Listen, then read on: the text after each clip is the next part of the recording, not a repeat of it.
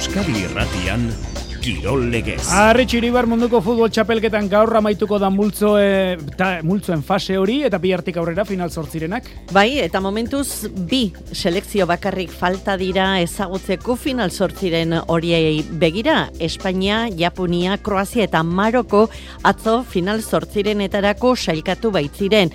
Gaur jokatuko diren partiduetatik Brasil eta Portugal jada sailkatuta daude.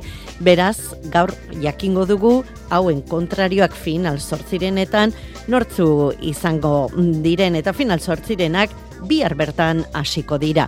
Gurean futbolean alabez aipatu behar izan ere bigarren mailako liderrak gaur Granadan jokatuko du gaueko bederatzi terdietan eta antxe erakutsi nahiko du alabesek zergatik dagoen lider. Pilotan, egun bateko atxedena besterik ez dute izan, elordik eta zabaletak asteazkenean eibarren jokatu zuten, gaur bibitako txapelketako bigarren jardunaldiari estreinoa emanez, amore bieta etxanon jokatuko dute, ezkurdia eta martijaren aurka, benetan, erakargarria partidua. Erakargarria den bezala igandeko ziklokrosa Vanderpoel, Bana Ert eta Pitcock hiru haundiak batera lehenengoz demoraldi honetan igandean Amberesko munduko kopako lasterketan ikusiko ditugu. Ikusmina ikaragarria da. Eta saskibaloia, eskubaloia, errikirolak arlorietan ere baditugu gaiak eta badugu zerraztertua, horiei ere tarte egingo diegu, ordubia bitartea. Ordu bate eta hogeita amasei minutu eta bisi-bisi hasteragoaz eta hasi, bigarren mailako gure talde bat aipatuz hasiko dugu izan ere, liderrak alabesek gaur bederatzi terdietan ligako partida du. Hemezortzi garren jardunaldiko partida. Jardunaldia eren egun hasi zen Tenerifek eta Obiedok jokatutako partidarekin utxe bat irabazi zuen Obiedok. Ba, gaur, bigarren partidua Granadak eta Alabesek jokatuko dute bederatzi terdietan. Xavier Muro, Arratxaldeon. Arratxaldeon, arretxu. Alabesek erakutsi nahiko du zergatik den lider. Oso demora diona darama Alabesek, baina erne, izan ere aurkariak Granadak etxean ez partidu bakar bat galdu, gainera amazazpigo sartu eta bakarra jaso du. Horma horri egiteko ordea, alabesune gozoan da, sortzi partidu jarraian daramatza galdu gabe, Luis Gartzia plazaren taldeak Burgosen kontra el plantion, galdu ezkeroztik puntuak batu baino ez dute egin arabarrek Burgosko izan da, alabesek e, galdutako partidu bakarra, bederatzi garaipen daramatza eta zazpi berdinketa. Azkeneko neorketa, Bilarreal beri bi eta utxiro bazita, salkapen buru, sendo jarretzen du, hogeita malau punturekin. Gartzia plazak esan dunez, garrantzia handio du gaurko norketa honek, bere eritziz Granada, aurkari zuzena da, bigarren maila honi oraindik neurria ondo hartu ez taldea. Paco López, Granadako entrenatzaileak berriz, ez du zalantzarek izan alabesi buruz galdetu diotenean, bere ustez alabez ligako talderik onena da. Gaueko bederatzetaretan hasiko da gaurko partidua, eta bide batez gogora ezagun, eibarrek, etzi jokatuko duela ipuruan arratsaldeko sieterdietan, irupuntoko alde ateratzen dio talde ibartarrak, igandeko aurkarieri, aurreko jardualdian, kartagenan, porrot mingarri jaso ondoren, garipena berdu, gaizkaretan oren taldeak, igoroko playoffen ere mura itzultzeko. Euskadi irratian, Qatar 2022.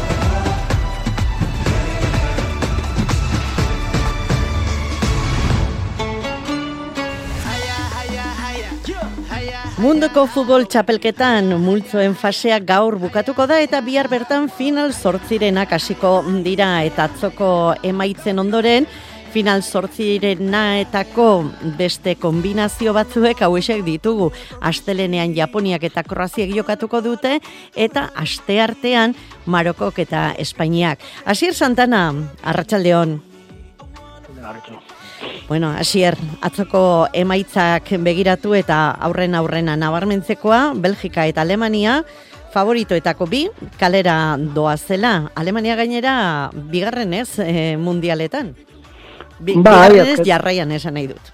Bai, bai, azkenean, e, bueno, ba, badirudi ba, Belgika eta Alemaniaren, ba, bueno, ba, momentu txar baten iritsi dira mundialera, eta erakutsi dute, ba, ezpada zaude ondo, eta historia badalka futbolak, baina ezpazara momentu honen iristen txapelketa batera, ba, edo irazi, irazten dizula, ez, eta edo nork aurre dizula. ni uste Alemaniarrak erakutsi zuela zertarako gai ziren atzeko partiduan, baina ba, bueno, ba, beste taldere batzukin o zerezerekin alderatuta, ba, hauek e, berandu esnatu dira, eta ez dute ez dute zailkapena lortzerik izan, gainera, ba, bueno, ba, bueno, hortxe beste partiduari begira egon behar izan zuten, eta azkenen e, ezin izan zuten lortu. Eta Belgikarre berriz, ba, bueno, ni uste dute Kroazia oso ondo defenditzu zuela, eta ezin izan zutela golik sartu, eta, bueno, erakutsi da, ez dela momentu eta urrengo fasera pasatzeko. Marokoren selkatzea horrek merezi du nabarmentzea. Bai, bai, azkenean ikuste dute Marroko, Marroko bezalako selekzio batek, ba, bueno, ba, ez ergaltzeko horik ez, ilusio gainezka, e, mundial batean gauza poli bat egiteko gogoz, eta gainera, ba, honik uste dute erakusten dela joku maila ona, ritmo hondiko maila, eta momentu honean e, iritsi dira, gainera, bueno, aipagarria izan daiteke, ba, ba, bueno, selezio guztia dutela beraien jokali referentea, baina kasu honetan, ba, zilitz bera, zilitz bera, edo, edo esnerrik e, egiten ari diren e, mundiala aipagarria, eta, bueno, Euskalon, e, noraino iristen diren. Hogeita masei urte, ez zirela final zortziren eta rako seikatzen marokiarrak. Eta gero Espainia ipatu behar dugu, Japoniaren aurka galdu eta horren ondoren sailkatu erren badira, zalantzak, kezkak, Aztu dira, zazpi eta utxeko, Kostarrikaren aurkako, zazpi eta utxekoaren ondorengo arrokeriak. Bai, mundial hasieran eh, nik zalantzak ikusten dituen, eta ez oso garbi, eta baziru dien, bazazpita utxoko horrekin, bazalantza guztiak usatu zirela, ez da, baina atzo berriro ere agerian azaldu ziren, ze, bueno, e, Japon bezalako selezio batek, nun partidu asko e, jokatzea obligatzen dizuen partidu batean, atzean gordeta barruko espazioak itxi eta ezintasuna erakutsitzen Espainiak, gero baita ere beraien bila joan zirenean aurra ba, golak erre sartu zizkieten, eta bi gol jarraian gainera, eta bueno, nik uste dut, ba, momentu, bueno, ba, dudak e, sortu dituzkela Espainiar selekzioan. Eta gaurko partiduei begira jarrita, gaur Portugal eta Brasil seikatuta ditugu Portugalek gaur en, Ego Korearen aurka jokatuko du eta Brasilek Kamerunen aurka. Nola joka dezakete hauek ezertarako aprobetsatu dezakete gaurkoa? Bueno, nik uste dut, e, frantziarrek egin zuten antzeko zerbait egingo dutela, baina, bueno, nik uste baita aldi berean jokalariak berezkuratu behar direla, eta jokalariak e, txapelketan sartu behar dira eta ritmora sartu behar dira, baina baita ere garrantzia emango niokenik e, urrengo fasean alik eta egoera on, e, emozional onenean sartzea, bai jokuz eta bai buruz, eta eta aldaketak egin eta partidua ez dauzu aurrera ateratzen eta dudak sortarazten badizu, azkenean ba, ba, bueno, ba, urrengo zailkapeneko partidua ba, arriskoan jarri daiteke, ez da, orduan nik ez dakit zer egin dute, baina nik pentsatzen dut e, aldaketak egingo dituztela, baina e, partidua e, nola edo ala aurrera ateraneko dutela. Eta gaurko beste norgeiagokak gana Uruguai eta Serbia Suitza. Ez dakit ge eta gatxe multza hauetan, Brasil eta bai. Portugal albora utzita, zein ikusten duzu sailkatzeko aukerekin, zein dira zure favoritoak? Nik eh, partidu batera eta azkenek beraientzeko final bat den partidu batera ba, favoritoak aipatzea zai izaten da, baina nik bai ikusten dudala adibidez e, Uruguai duen esperientzia gerekin eta dituen jokalarekin partidu aurrera aterako dura eta bueno, zailkatzeko gertu egon daitekela, baina e, ez da ezagun ba, gana ere hortxe dagoela eta bere ba, bueno, lehen e, Marrokosekin aipatu dugun hori ba, egin dezakela ez, eta eta auskalo zer baina nik Uruguai jarriko nuke pasako litzatekela bezala, eta bestaretik garbigo daukaz, e, Suiza e, selezio hon bat bezala ikusten dut, momentu batean Brasilien aurka partidu oso oso bat egin zuen, eta aldertatik e, garbia gokat Suiza pasako dela eta Serbia. Asier, gozatu. Bai, eskerrezko, berdin. Zuri. Euskadi irratian. Beraz, gogora ditzagun bihar final sortzirenetan, erberek eta estatu batuei jokatuko dute arratsaldeko lauretan, eta gero ilunt eta gero beranduago, hau da, sortzietan, Argentina eta Australia izango dira, aurrez aurre. Horiek biharko kontuak igandeari begira ere jarri nahi dugu, baina kasu honetan ziklokrosean. Xabier Rusabiaga, arratsaldeon. Arratxalen arretxo. Abenduaren laua, ba, badator, mm, berrogeita sortzi ordu gelditzen dira, eta zain genden demoraldiko ba, lehen itzordu nagusirako, ez bestela esterketak ez direlako nagusiak izan, baina igandean, Vanderpoel, Banaert, Pitkok irurak ere batera, zer izango te da hori? Urrezko irukoa eta zu bezala xe ikus mina, ba, esango genuke mundu guztian dagoela zabalduta izan ere txirrendulari hauek e, espezialitate hori, neguko espezialitatea goi mailar eraman dute eta azkeneko urteak horren lekuko eta eta ikus mina gainera gero errepidean izan dituzten norgeiekokak ere kontutan hartuta bareagotu eginda. Eta horren beste zanberesen debute egingo dut bana ertek ikusi dugu ton pitkokek eta mati banderpulek zen olako maila duten, bat azen besteak egarripen bana lortu dutelako eta orain ba faltazen airugarrenaren astuko da hor eta segurazki irurak ere leia estu estuen ebiliko dira igandean anberesen jokatuko den munduko kopako proba horretan.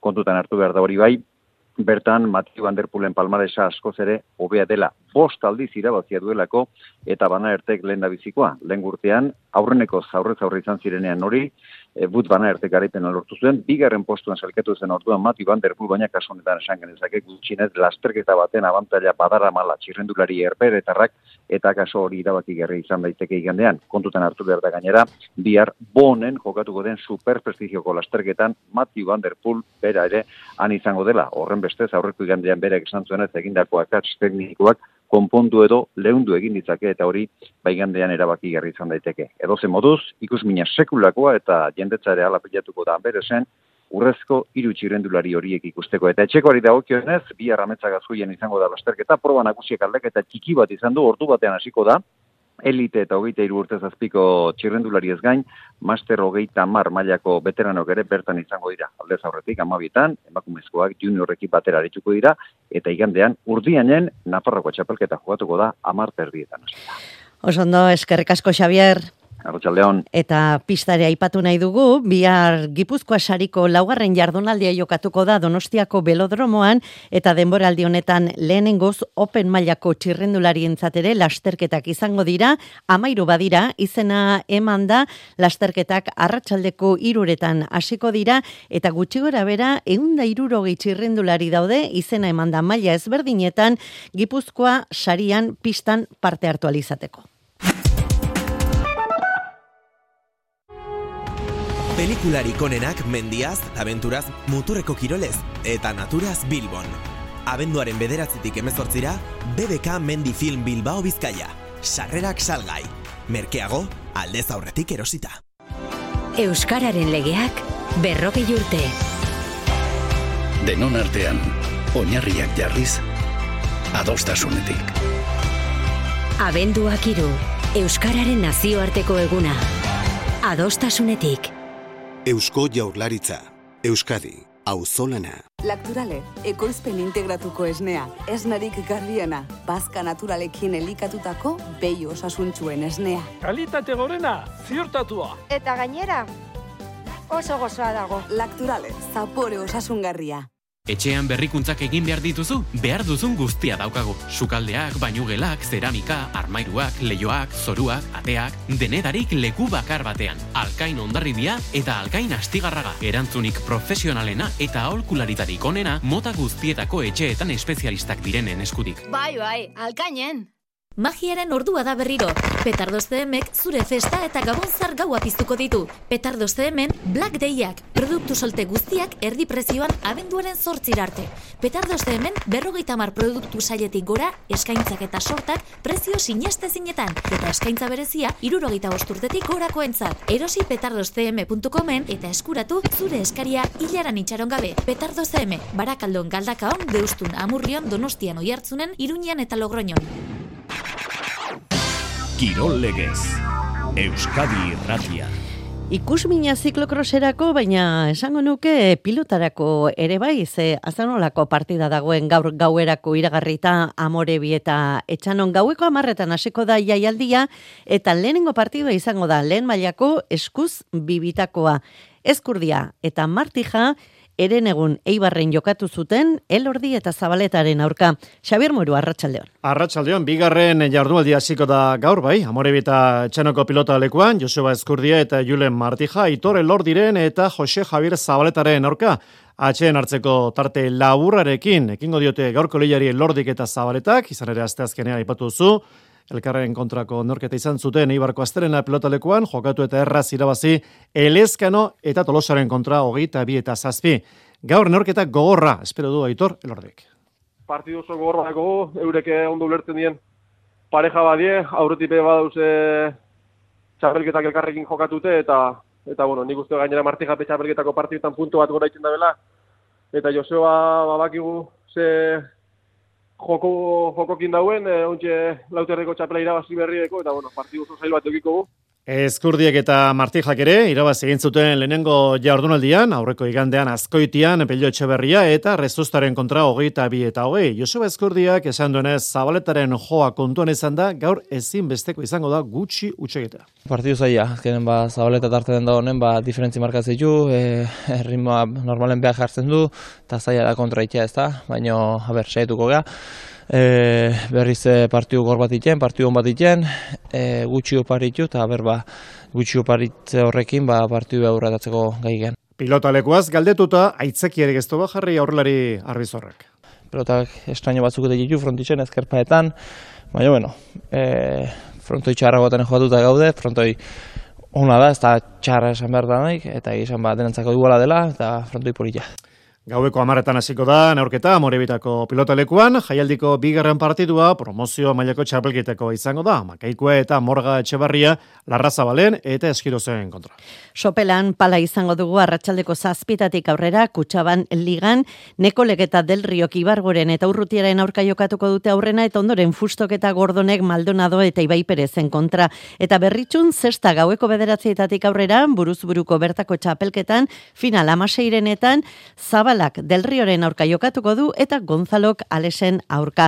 Afizionatu mailan nonai torneoak zaldibarko atzoko emaitzak aipatuko ditugu lau kuadro terdian. Aristegiko hogeita bi eta amaika menderatu zuen aranbarri eta dela fuentek eta aldabek hogeita bi eta zortzi irabazi zieten senarri eta olideni. Datorren asten ja final aurrekoak izango ditugu. Eskubaloian derbia dugu bihar eta derbia atarrabian indurain anaiak kiroldegian, betionak batetik eta bestetik zuazo. Betionakek azken partiduak ez ditu errazak izan. Izan ere talde indartsuak izan ditu aurkari, egutegiak horrela nahi izan du, rokasan, bera-bera, garzez, beraz, denbora asko darama, iraila bukaeratik, garaipenik lortu gabe, bihar garaipena nahiko dute, baina derbia dugu, olaia luzuria gori desberdina da. E, bai, ba, genekien e, aurreko hiru partiduak, e, hiru partidu horretan puntuatzea oso zaila izango zela, baina, bueno, e, azken partiduan gutxienez e, sentsazio honekin joan ginen etxera, eta, bueno, horre, hori ere nahiko ona da ez. Eta, bai, e, larun bat honetan derbia, eta, bueno, partidu oso gogorra eta oso berdintxua espero dugu.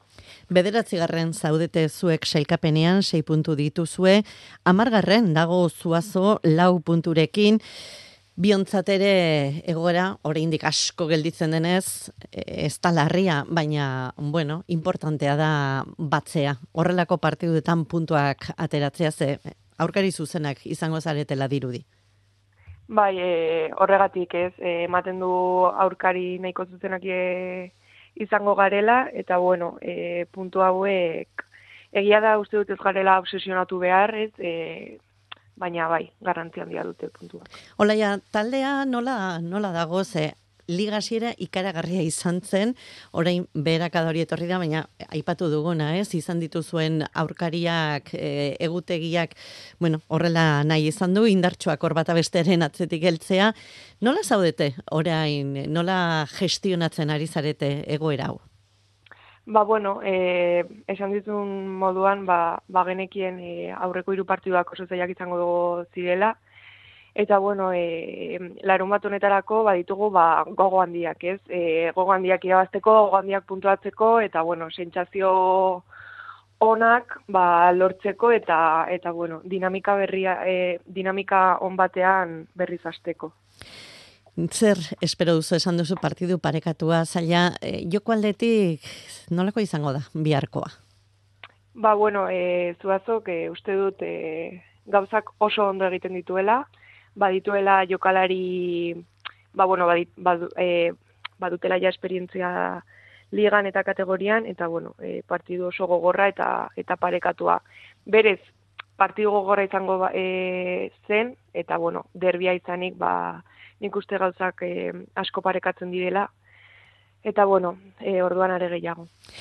Ba, olaia luzuriaga, eskerrik asko eta sorterik onena bihar zuentzat eta guri besteak ere animatzea tokatzen ez zaigu derbia, derbia delako. Bai, bai. Beraz, aserratu ez daitezen, ba, bere ere sorterik onena opaga, opatuko diegu. Festa bat izan bai, da bai. bihar atarrabian. Hori seguro, ni esker. Eta hemen dikurrun, besan zonen jokatuko du bera-berak Europako partidua eta gizonezko idagokienez, bihar seiterdietan bidasoak ueskaren aurka jokatuko du, igandean bosterdietan logroñon jokatuko du anaitasunak.